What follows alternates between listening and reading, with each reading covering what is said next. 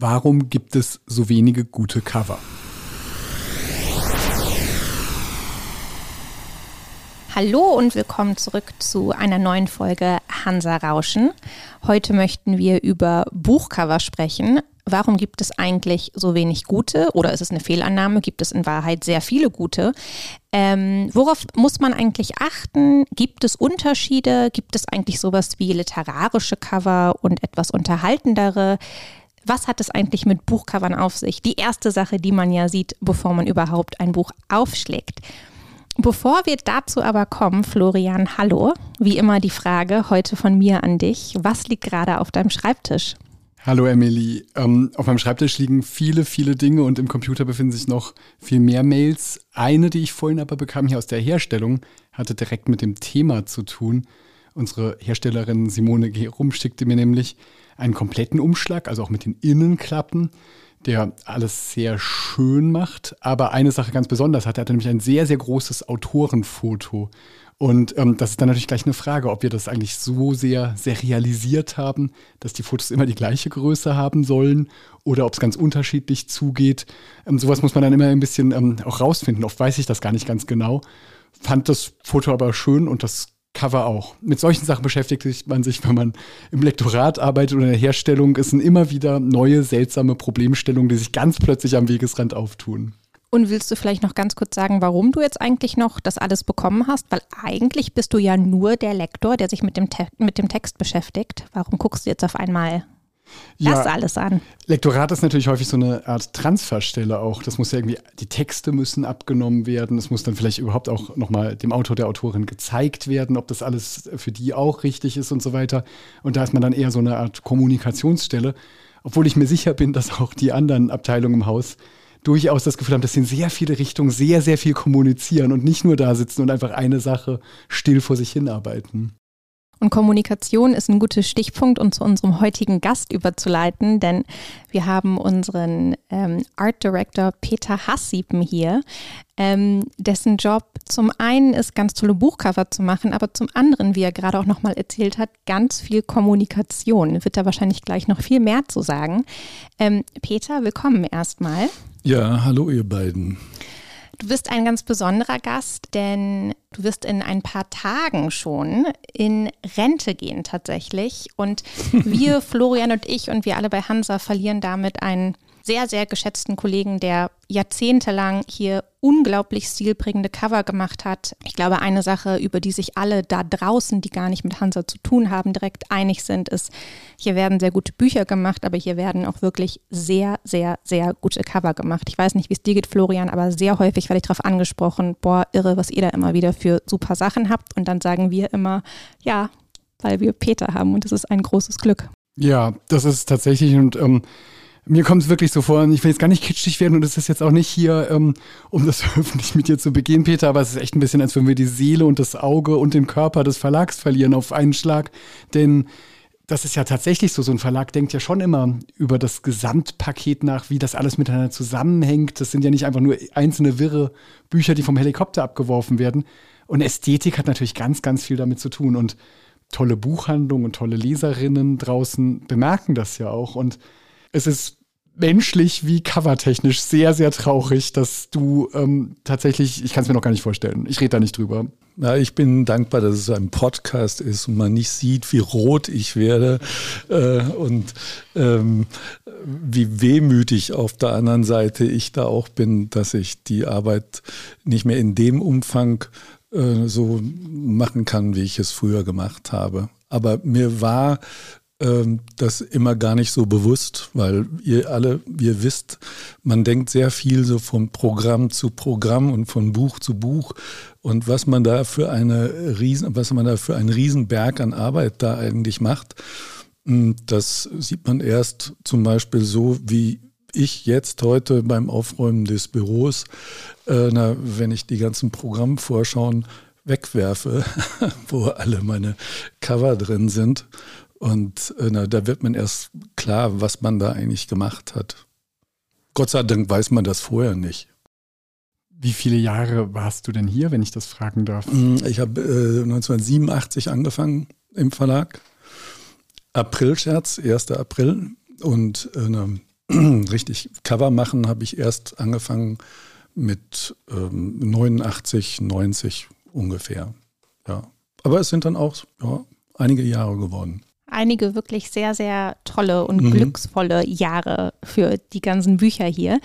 Ähm, wir haben uns heute ein bisschen vorgenommen, mit dir äh, darüber zu sprechen, was so die wichtigsten oder vielleicht auch prägendsten Cover waren, die dich so deine ganze Karriere über begleitet haben oder vielleicht sogar, um es noch größer zu denken, dein ganzes Leben. Aber bevor wir da jetzt sehr konkret drüber sprechen, habe ich mich gefragt, ganz einfache Frage zum Auftakt. Was ist eigentlich ein gutes Buchcover? Das ist eine ganz einfache, eine ganz einfache Aufgabe. Ähm, also jenseits jeglicher Ästhetik äh, muss ich sagen, die, das Cover, das beste Cover für ein Buch ist, dass es hilft, dem Buch die Leser zu finden, die da draußen auf so ein tolles Buch, wie wir sie machen, ähm, dann auch wirklich hilft, diese Leser zu finden. Das Cover hat erstmal eine Aufgabe, diese Leser anzusprechen und zu finden und Türen zu öffnen, damit die Leser da hingreifen, das ist für mich absolut die vorrangigste Aufgabe eines Covers. Jenseits jeglicher Ästhetik oder so, sondern ganz pragmatisch. Äh, na, ich stehe total im Dienst des jeweiligen Buches und äh, na, das ist die wichtigste Aufgabe. Also würdest du dann auch ganz pragmatisch sagen, ähm, je erfolgreicher ein Buch desto besser auf eine Art auch das Cover oder desto gelungener? Nee, das kann man so nicht, also das, der Rückschluss ist nicht zulässig, denn man kennt ja leider, was heißt leider, man kennt Gott sei Dank auch wirklich riesige Bucherfolge, äh, wo also wirklich Millionen Exemplare vom Verkauf wirkt von wirklich guten Büchern, hervorragenden literarischen Titeln, wo die Cover schrecklich waren. Also da konnten selbst schlechte Cover ich spreche natürlich jetzt nicht von meinen Covern. Äh, da konnten die Cover den Erfolg des Buches einfach nicht verhindern, weil das Buch so gut war und tatsächlich durch alle möglichen anderen Wege seine Leser erreicht hat, dass das schlechte Cover das Buch nicht verhindern konnte. Ein bisschen bedeutet trotzdem, was du sagst, ja, dass Cover irgendwie auch laut und signalhaft sein müssen. Sie sollen richtig hinleiten. Es ist Werbung letztlich. Oder ist es das doch nicht? Naja, da muss man unterscheiden zwischen den unterschiedlichen ähm, so Kategorien an Büchern, die wir verkaufen. Also wenn ich ein Lyrikband mache, dann ist dann muss der nicht laut sein. Wenn der Inhalt nicht laut ist, dann möchte ich, ich weiß, dieser Band hat sowieso nur, ich möchte auch nicht die falschen Leser erreichen. Dieser Band hat möglicherweise nur 2000 Leser und die versuche ich dann anzusprechen, also aus dem Inhalt kommend versuche ich diese Leser anzusprechen und zu finden. Ich möchte auch nicht falsche Leser finden. Ich möchte die potenziellen Leser, die dann auch wirklich diese Bücher äh, gutieren, die möchte ich finden eigentlich. Weil das Erlebnis hatten wir doch wahrscheinlich alle schon mal, oder? Dass wir ein Buch gekauft haben und aufgrund des Covers dachten, ah, das wird jetzt so und so und so. Und dann fängt man an zu lesen und dann ist das fast manchmal ein bisschen wie, wenn man in irgendwas reinbeißt, von dem man denkt, es ist süß und dann ist es salzig und man denkt sich irgendwie, hey, Moment, schmeckt vielleicht immer noch ganz gut, aber irgendwie dachte ich, hier kommt was ganz anderes und ja. Aber lass uns doch gehen zu dem, was wir uns vorgenommen haben, nämlich zu den wichtigsten oder interessantesten oder prägendsten Buchcover, die dich so dein Leben begleitet haben, Peter? Also na, die prägendsten Buchcover, die mich mein Leben lang begleitet haben und die mich auch immer noch weiter begleiten werden, das sind die Reklamhefte. Also da muss man eigentlich Ach, wow. anfangen. Äh, na, die habe ich als äh, Schüler kennengelernt. Ich habe die geliebt, diese Dinger. Äh, man konnte da wirklich entlegene Sachen ähm, finden in den Buchhandlungen, die kein Mensch las und äh, die ich interessant fand. Und ich habe mit Reklamheften angefangen, ganz bestimmt. Und äh, dann, da gab es dann ein Redesign in den 80er Jahren. Jetzt sind sie nochmal neu gestaltet worden, sind immer schön geblieben, haben sich ein bisschen so dieser Zeit angepasst. Aber ich muss ehrlich sagen, wenn ich die irgendwo im modernen Antiquariat sehe, ich bleibe immer stehen und stöbere trotzdem weiter nach Reklamheften. Und ich habe häufig hinten auf dem Fahrrad ein Reklamheft. Ist die Idee von Reklamheften nicht, die finde ich auch spontan sehr schön, diesen mhm. tollen Minimalismus und diese wunderbare strahlende Farbe und, und so weiter. Aber ist sie nicht völlig aus der Zeit gefallen? Ähm, würde man nicht sofort denken, Mensch, Reklam, ähm, ihr müsst jetzt mal auf die Idee kommen, dass man all diese Bücher höchstwahrscheinlich noch besser verkauft und ähm, in die Läden bringt und so. Wenn sie alle immer wieder bedenken, eben was du davor gesagt hast, auf Zielgruppen mhm. zugeschnitten zu sein und so weiter. Und ihr solltet mal wirklich selbst einen Art Director einstellen. Mhm. Nein, nein, also ich finde die, das ist gerade deren Stärke, dass die das so reduzieren auf Autor an Titel und äh, einfach mit dem Versprechen, der Text, der da drin ist, der ist lesenswert. Und mehr braucht das nicht. Und hat dich das auf irgendeine Art hier auch schon mal inspiriert, dass du dachtest, jetzt mache ich hier so ein Reklamcover, ihr kriegt jetzt nur eine gute Farbe und ja, eine Typo? Ist nie durchgegangen.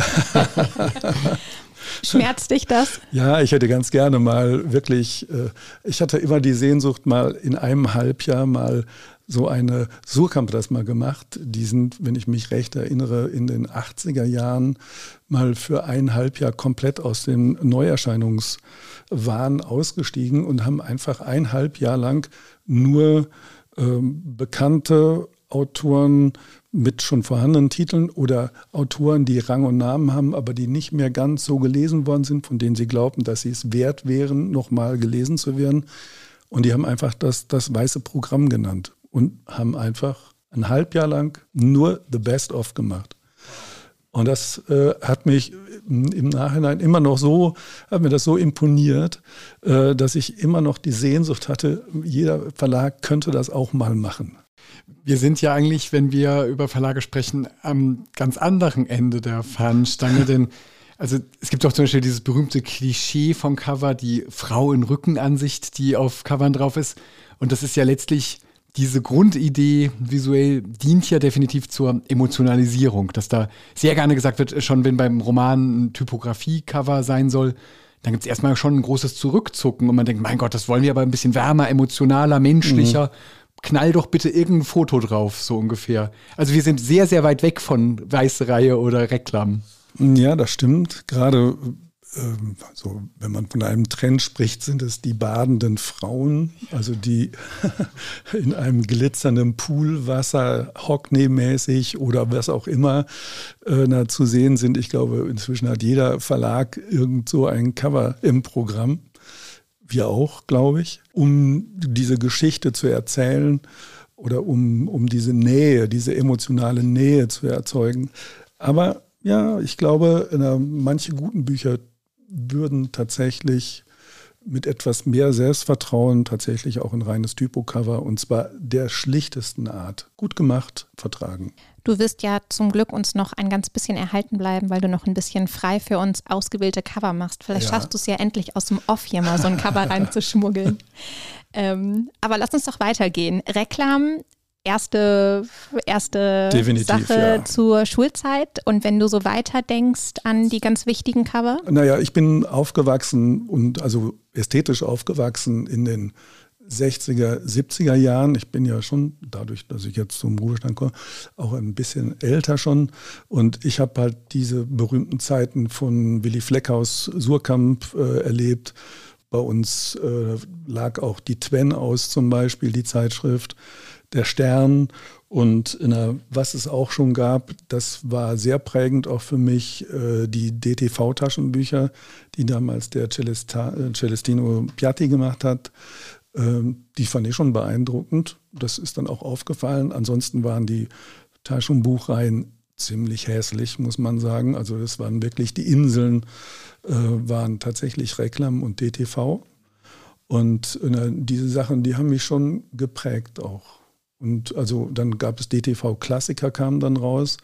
In der Zeit, so in den frühen 20er Jahren, habe ich wahnsinnig viel Klassiker gelesen. So gewissermaßen mit dem Bedürfnis, mal diesen ganzen Grundstock zu lesen und kennenzulernen. Und äh, da sind diese ganzen Sachen erschienen. Das war schon ziemlich prägend für mich eigentlich.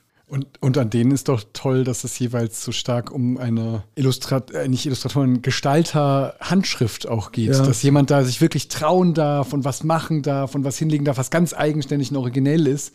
Ähm, viel, viel stärker, als das heute in einem total agenturgetriebenen Markt der Fall ist, oder? Ja, wobei ich würde natürlich, äh, da wir wirklich muss ich sagen, inzwischen sehr viele gute Agenturen auch draußen habe. Also ich schätze die Arbeit äh, der Kollegen und Kolleginnen draußen sehr.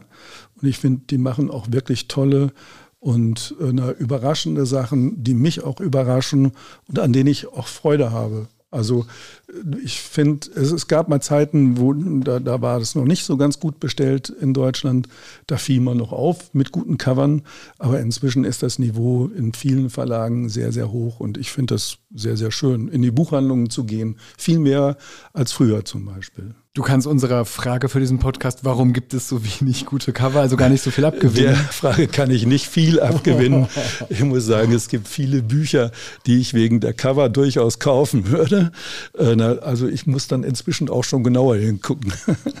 Und als du dann hier ähm, bei Hansa angefangen hast zu arbeiten oder spätestens ja. als du dann hier auch verantwortlich warst für die Cover, erinnerst du dich noch, mit was für einem Gefühl du da rangegangen bist? Hast du irgendwie gedacht, so und jetzt mache ich hier mal was ganz anderes? Und oder hast du gedacht, oh Moment, wie macht das Surkamp eigentlich und wie hänge ich mich da jetzt dran? Er, erinnerst du dich noch mit, mit was für einem Vorhaben du hier so gestartet bist? Naja, gestartet bin ich eigentlich bei Hansa also mehr oder weniger eigentlich durch Zufall. Eigentlich wollte ich Fotografie studieren und wollte mir das Studium finanzieren, indem ich dann Buchhändler gelernt habe und habe dann erstmal einige Jahre im Buchhandel gearbeitet. Das heißt, ich habe fünf, fast sechs Jahre im Buchhandel gearbeitet und habe erstmal erlebt, wie Büchercover wahrgenommen werden nicht nur so aus ästhetischer Sicht von außen, sondern von den Kunden selber so rein instinktiv, ohne groß drüber nachzudenken, wie da Bücher gekauft werden. Und äh, na, dass meine ästhetischen Empfindungen nicht immer die Empfindungen der Kundschaft waren, sondern die hatten teilweise einen ganz anderen abweichenden Geschmack. Und deswegen war ich da relativ demütig, erstens deswegen und zweitens, äh, weil ich gar nicht als Artdirektor oder sowas eingestellt worden bin. Ich bin einfach eine ähm, ich war ein Assistent in der Werbung und es gab noch keinen Computer und gar nichts und Cover zu machen war noch äh, ganz, ganz weit am Horizont, also am Traumhorizont, ja. Äh, und äh, das hat sich dann erst so in den nächsten zwei Jahren hat sich das dann ergeben. So ein schöner Weg, ähm, also ja. völlig überraschender Weg hinein in so eine Tätigkeit, die dann viele ja. Jahre anhält. Ja, also das kann man auch keinen empfehlen, den Weg zu suchen. Aber im Nachhinein was für ein einleuchtender Weg, oder? Und ja. wie wahnsinnig toll diese Erfahrung aus der Buchhandlung und quasi von der vordersten Front. Ja, ja, ja, das, war, das hat mich auch wahrscheinlich ein bisschen geprägt und weniger streng, was die Ästhetik angeht und äh, etwas, wie soll ich sagen, äh, dem, dem Inhalt und dem Leser gegenüber aufgeschlossener, dass man Bücher für Leser macht und nicht Bücher für sich. Beziehungsweise ich habe die auch schon für mich gemacht. Ich wollte endlich mal eine schöne Cover zu bestimmten Autoren machen und das kam dann. Und als das erste Mal kam, war ich also sehr, sehr, ich war einfach nur unglaublich froh, dass ich, ich war unfassbar stolz, dass ich für so einen jungen amerikanischen Autor T.C. Boyle, äh, na, das erste Erzählungs, der, das war das erste Buch von ihm bei Hansa, das war ein Erzählungsband und da durfte ich nur die Typo machen, also mit einer Setzerei zusammen, das heißt mit anderen Worten, ich durfte nur aussuchen, na, welche Schrift und wie groß die gesetzt wird. Das war's. Und das war das erste Cover, was du hier gemacht hast? Das habe ich mit Quint Buchholz zusammen gemacht. Ah, wow. Ja, er hat das Bild gemacht und ich habe die Typo gemacht, ja. Und ähm, vielleicht kannst Einfach, du mal... weil ein, ein anderer Grafiker na, sowas Verqueres äh, na, vorgeschlagen hat und viel zu spät abgeliefert hat. Und wir mussten innerhalb von zwei Wochen, glaube ich, irgendwie ein Cover haben. Das war die Chance. Und da wurde ich gefragt, sag mal, Peter, kannst du das nicht machen? Irgendwie. Und dann habe ich gesagt, ja. Und ja, das war der gerne. Beginn einer großen Karriere. Und das war, das habe ich natürlich nicht gewusst, der Beginn einer etwas länger anhaltenden Karriere, ja. Und sag mal, weil du das gerade so gesagt hast, damals hatten wir natürlich noch keine Computer. Ich weiß nicht, ob du dir das gut vorstellen kannst, Florian, aber was heißt das denn? Hast du hier Sachen zurechtgeschnitten und muss man mhm. sich das fast so collagenmäßig vorstellen, wie du ja, hier dann entworfen hast? Ja, da bist du nah dran. Collagen, Kopierer gab es schon. Schriftmusterbücher, da habe ich noch welche unten und dann konntest du das hoch und runter vergrößern und dann zusammenkleben einzeln. Fixogum, ein Klebemittel, das man wieder ablösen konnte und es einen sehr speziellen Geruch hatte. Das war, also das wurde Tuben wochenweise in der Tube verbraucht. Das, äh, das Tippex der ähm, Grafiker nee, damals. Tippex, Tippex gab es auch, ja, ja, aber das, ja, Tippex, also ungefähr den gleichen Rang, ja. Mhm. Die Cover, die dann entstanden sind, das sind ja wirklich unglaublich viele. Du kannst das höchstwahrscheinlich in keinster Weise mehr überschauen, was du überhaupt alles getan Nein. hast von Saison zu Saison, weil das ja pro Saison alleine Dutzende waren, die du gemacht hast. Ist bei deiner Liste auch etwas dabei, das du selbst gemacht hast? Gibt es ein Cover, das da für dich ganz aufgeladen ist, das eine sehr große Rolle gespielt hat, dass du anguckst und da immer denkst, Gott, das habe ich gemacht? Mhm. ja, ich habe tatsächlich schon wieder viele Cover vergessen. Deswegen habe ich schon mich gefragt, soll ich mein Archiv eigentlich wegwerfen? Aber ja, äh, es gibt so Cover, wo man sagt, äh, dass ich das geschafft habe oder dass ich für den Autor ein Cover machen durfte, äh, das hatte dann schon so eine ganz besondere Bedeutung. Also ich habe früher sehr viel Borges gelesen weit entfernt davon, alles verstanden zu haben, aber ich mochte den Autor vom Ton her, von seinen Erzählungen her äh, und inhaltlich natürlich auch sehr. Und äh, ich bin gefragt worden von dem damaligen Lektor Fritz Arnold, der auch damals in der literarischen Welt eine Größe war, ob ich Lust hätte, eine Werkausgabe von Borges zu machen. Und da habe ich erstens Ja gesagt und zweitens bin ich, habe ich ein Salto gemacht vor Freude und auch vor Demut. Und äh, ja, ich, ich habe gedacht, naja, okay, dann habe ich eigentlich das Optimum erreicht. Besser geht's gar nicht. Ja. Und ist das auch ein Cover, an das du jetzt noch zurückdenkst und dich einfach freust und denkst, ja, ja das war, das hat irgendwie, das hat gesessen? Ja, das hat immer noch gesessen. Die nehme ich immer noch gerne in die Hand, die Bände. Wir haben auch damals ein sehr, sehr teures Papier benutzen können, wo wir heute aus kaufmännischen Gründen schon sagen würden, oh ja, ja, ob wir das machen, das rechnet sich nie im Leben. Damit verdienen wir nie im Leben Geld. Und äh, damals konnte man das noch leichteren Herzens einfach mal probieren. Und äh, ja, doch, die nehme ich immer noch gerne in die Hand.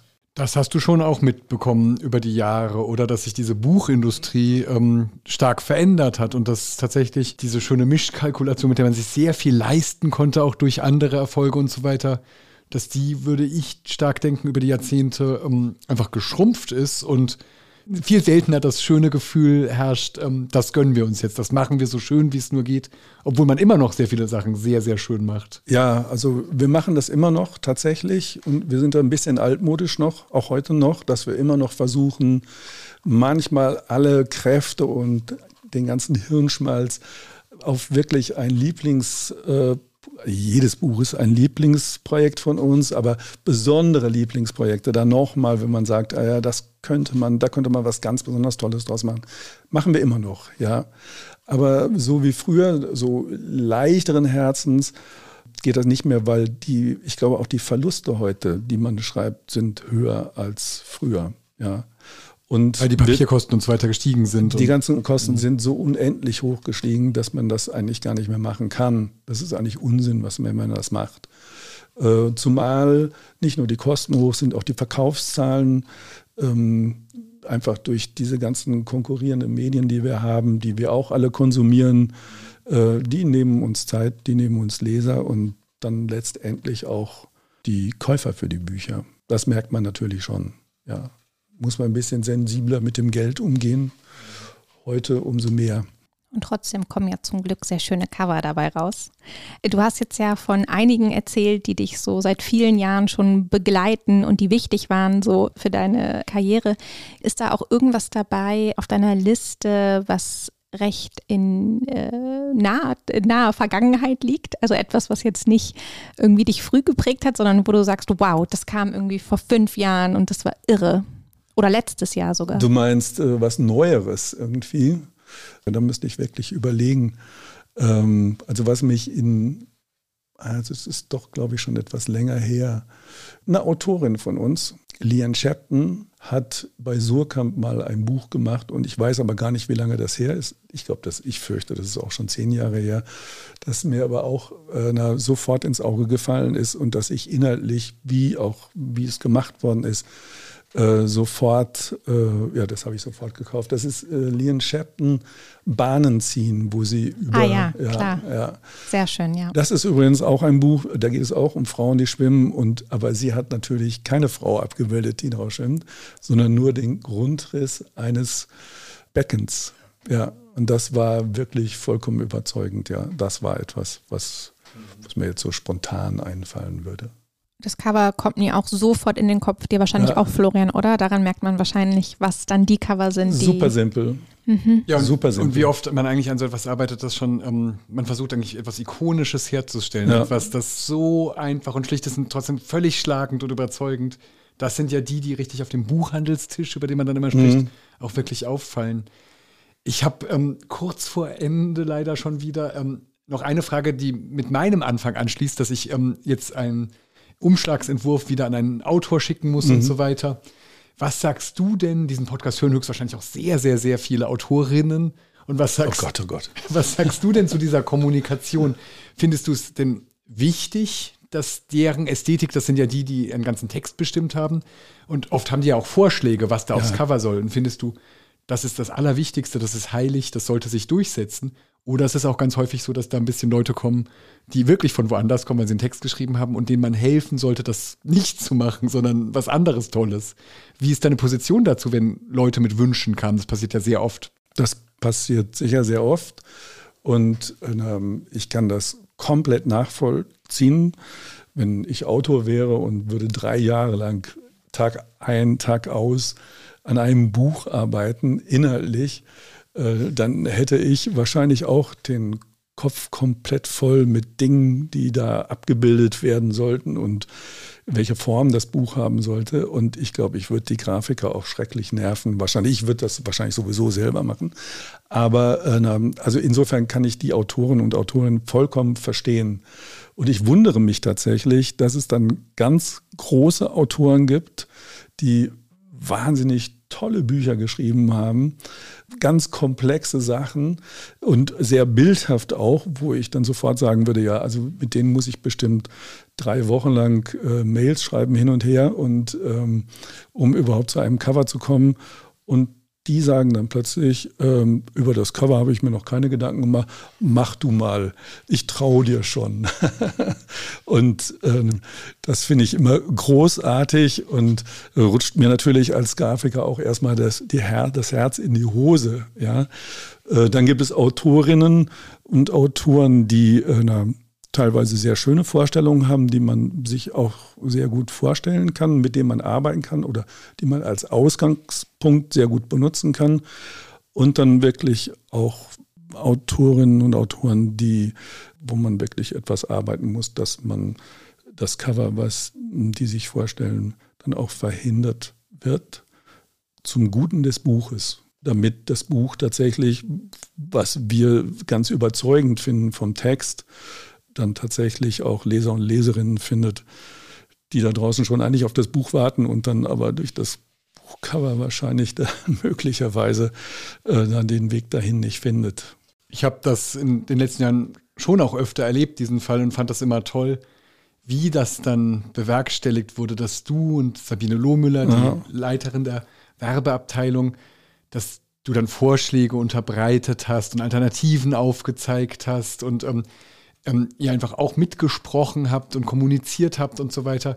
Und oft ist das ja das Allerwichtigste, dass man plötzlich überhaupt Alternativen erkennt und sieht, ähm, ja. dass man es vielleicht auch ein bisschen verrannt hat. Das passiert uns allen ja ab und zu. Genau, manchmal braucht man tatsächlich ähm, so Alternativvorschläge auch wirklich von weit her und auch manchmal so spontan aus einer ganz anderen Ecke gedacht, so dass sich das sehr eingeengte, diesen sehr eingeengten Erwartungshorizont, den man hat, der dann plötzlich dann so richtig so mit seinem Crash geweitet wird, dass man plötzlich dann alle Wege wieder vor sich sieht. Und das ist eben auch Arbeit eines Grafikers, nicht nur das richtige Cover zu machen, sondern auch den ganzen Weg dahin vorzubereiten. Manchmal auch mit zehn Covern, von denen man weiß, die sollten eigentlich nicht genommen werden, aber man bereitet dann einen bestimmten Weg vor, um dann nachher das letztgültige Cover zu erreichen.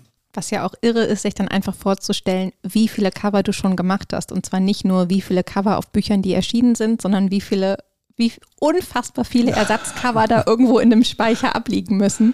Ja. Ähm, hoffentlich kannst du da aber auch manchmal Sachen dann wieder hervorholen und sie sind nicht komplett umsonst gewesen? Fast nie, fast nie. Abgesehen davon nehme ich die auch nicht so gerne, weil die sind dann auch für mich schon wieder abgenutzt und äh, ich möchte ganz gerne auch was Neues machen. Und im Schnitt gibt es ja tatsächlich für fast jedes Buch, würde ich denken, mehrere Entwürfe oder also würdest du auch sagen, oder? Ähm ja, ganz unterschiedlich. Also das ist wirklich ganz, ganz unterschiedlich. Bei manchen Dingen bin ich so verliebt in den Erstentwurf, dass ich manchmal ganz brutal nur ein einziges Cover vorschlage. Stimmt, das haben das wir auch ist, schon miterlebt. Das ist gemein. Äh, na, aber da bin ich wirklich dann so überzeugt von dem Cover, dass das auch meistens passt. Ja. Und aber wo selbst der Verlag sich unsicher ist, wie die, die Leser und Leserinnen aussehen für dieses Buch. Manchmal gibt es so Bücher, die sitzen so inhaltlich so ein bisschen zwischen den Stühlen. Und da ist es dann tatsächlich wichtig, dann auch mehrere Vorschläge zu machen, die auch unterschiedliche Lesergruppen ähm, so bedient, um dann so ein Gespräch anzustoßen, das klärt, wohin gehört das Buch eigentlich überhaupt. Und das ist zwar auch für den Grafiker manchmal schmerzhaft zu bemerken, dass dann, dass man sich Arbeit gemacht hat und dann fangen die Gespräche erstmal an und dann muss man alles nochmal neu machen, weil inzwischen dann festgestellt wird, ah ja, wir haben eine ganz andere Leserschaft und das, was wir bisher gebrieft haben, ist vollkommen falsch. Ja, oh Mann, Florian, da sind wir als Lektorin natürlich auch recht schuldig. Nun ja, aber wir, unsere Zeit, wir sind hier schon fast am Ende.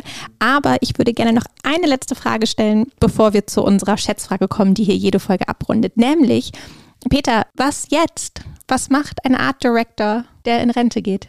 Was kommt jetzt? Ah ja, ich mache, wenn sich noch schöne Projekte ergeben, äh, wenn noch schöne Projekte an mich herangetragen werden, mache ich das natürlich gerne. Ähm, zu viel soll es auch nicht sein, weil ich fotografiere noch daneben bei und ähm, habe noch ein paar andere Ideen, die ich gerne weiterentwickeln würde. Und ähm, da soll auch noch ein bisschen Luft dafür bleiben. Abgesehen davon habe ich zwei Enkelkinder äh, die wollen auch in den Zoo gebracht werden. Und wer je dein wunderschönes Arbeitszimmer hier im Verlag, das wirklich so eine Zelle der Kreativität ist, in der Jazzmusik lief und großartige Kunstbände und Gemälde standen und lauter kleine Fundsachen, die du irgendwann für Cover abfotografieren wolltest und so sieht, der macht sich eh um Kreativität, glaube ich, gar keine Sorgen. Ähm, wir werden ja, es einfach nur vermissen. Das ist das Einzige, was mir dazu einfällt. Genau. Aber ich finde, Rente ist auch irgendwie komplett das falsche Wort, weil ein Künstler, eine Künstlerin geht wahrscheinlich nie wirklich in Rente. Und du hast es ja vorhin gesagt, du hast dich zwar in den Dienst des Verlages und der Bücher gestellt, aber ich glaube, in einem sind wir uns einig, dass du hier vor allem auch einfach ein Künstler warst, der hier Ach. sehr, sehr, sehr tolle Sachen gemacht hat. Ähm, mit diesen Worten, Florian, ich glaube, du bist dran, die Schätzfrage zu stellen. Genau, wir bedanken uns ganz herzlich bei dir. Sehr, sehr gerne. Vielen Dank. Dankeschön. Und die die Schätzfrage geht auch an euch beide und ich drehe etwas um, denn ich habe mir gedacht, ähm, es gibt ja tatsächlich einen gewissen Stamm von Menschen, die gar nicht mehr auf Buchkunst gucken oder überhaupt einfach nicht mal Umschläge mehr in der Hand haben. Das sind die E-Book-Leser, die greifen ja durchaus um sich. Es gibt ein gewisser Prozentteil. Mich würde aber interessieren, wie viele Prozent ist umgedreht? Nicht die E-Book-Leser, sondern die, die nach wie vor ein Buch mit Umschlag und dies, das, Cover, ein haptisches, physisches Buch kaufen. Wie viele Prozent der kompletten Umsätze auf dem Publikumsmarkt entfielen 2022 auf Leser von physischen Büchern? Nicht Sachbücher, literarische Titel? Nö, nö, alles. Alles. Auch, ah, ähm, okay. ähm, keine Ahnung, Jura-Fachbücher. Mhm. Ja, gibt es nicht. Äh, Jura-Fachbücher, ah, nee. glaube ich, werden alle äh, na, physisch gelesen, glaube ich. Ja, das Die ganzen Gesetzestexte ja, ähm, sind alle physisch, glaube ich. Oh, außerdem, obwohl, außerdem ist auch noch der Ahnung. Publikumsmarkt. Ähm, aber ähm, deswegen weiß ich das gar nicht. Aber das, ich wollte es gar nicht so sehr auffieseln. Schätzt einfach grob, wie viele Menschen noch. Wie viel Prozent der Verkäufe waren physische Bücher? Genau, und einfach Menschen, die gerne Bücher ähm, ja, in die Hand haben. Aber es gibt die Verkäufe. Äh, ja, okay, alles klar. Ich glaube ja, dass wirklich Bücher überwiegend noch ähm, als physische Exemplare gekauft werden und es immer noch wesentlich, wesentlich mehr als E-Books sind. Deswegen sage ich 70 Prozent. Ich bin da vollkommen deiner Meinung. Ich glaube auch, dass das viel mehr gelesen wird. Wieder, vielleicht hat es da so ein, ein Zucken gegeben, wo alle gedacht haben, jetzt müssten sie mal wieder E-Books lesen, als, als die Technik kam. Und inzwischen hat sich das, glaube ich, bereinigt. Ich würde sogar fast sagen, 80 Prozent sind physische Bücher. Wunderbar. Und ähm, das Schöne ist, ihr könnt also gar nichts gegen, nichts kulturpessimistisches gegen E-Books als solches, aber trotzdem vielleicht für das Buch, das man noch so anfassen kann und das ein Cover hat, das plötzlich vor einem liegt. Ja. 2022 waren nur 6% der Umsätze auf dem Publikumsmarkt E-Books, 94% das Gegenteil. Das sind also total ähm, stabile Zahlen, die man gar nicht glauben würde. Und die E-Book-Verkaufszahlen sind sogar zurückgegangen, weil in den Corona-Jahren natürlich ein bisschen mehr gekauft wurde. Das ist ein ziemlicher klarer Pegel, der gar nicht so sehr ansteigt. Das ist also gar nicht, wir haben zwar über Papierpreise und solches Zeug geredet, da gibt es schon ein paar Faktoren, die anders reincrashen von der Seite. Aber dass die Menschen noch sehr gerne Bücher wirklich in die Hand nehmen, muss man weiterhin sagen. Und es ist ja sehr schön, wenn es auch so schöne Cover gibt. Mhm. Ja, ich hatte gedacht, dass die, dass die Sachbücher dann noch stärker reinschlagen würden, aber bei denen ist das offensichtlich auch nicht so. Keine Ahnung, aber es ist auf jeden Fall eine sehr, sehr, sehr schöne Zahl. Bestätigt doch. Die ist es. Merken wir uns diese 6% und ganz herzlichen Dank an euch beiden. Danke, Sehr Peter. gerne. Florian, in zwei Wochen sehen wir uns, hören wir uns. Danke Ciao. euch beiden. Tschüss. Bis dann. Ciao.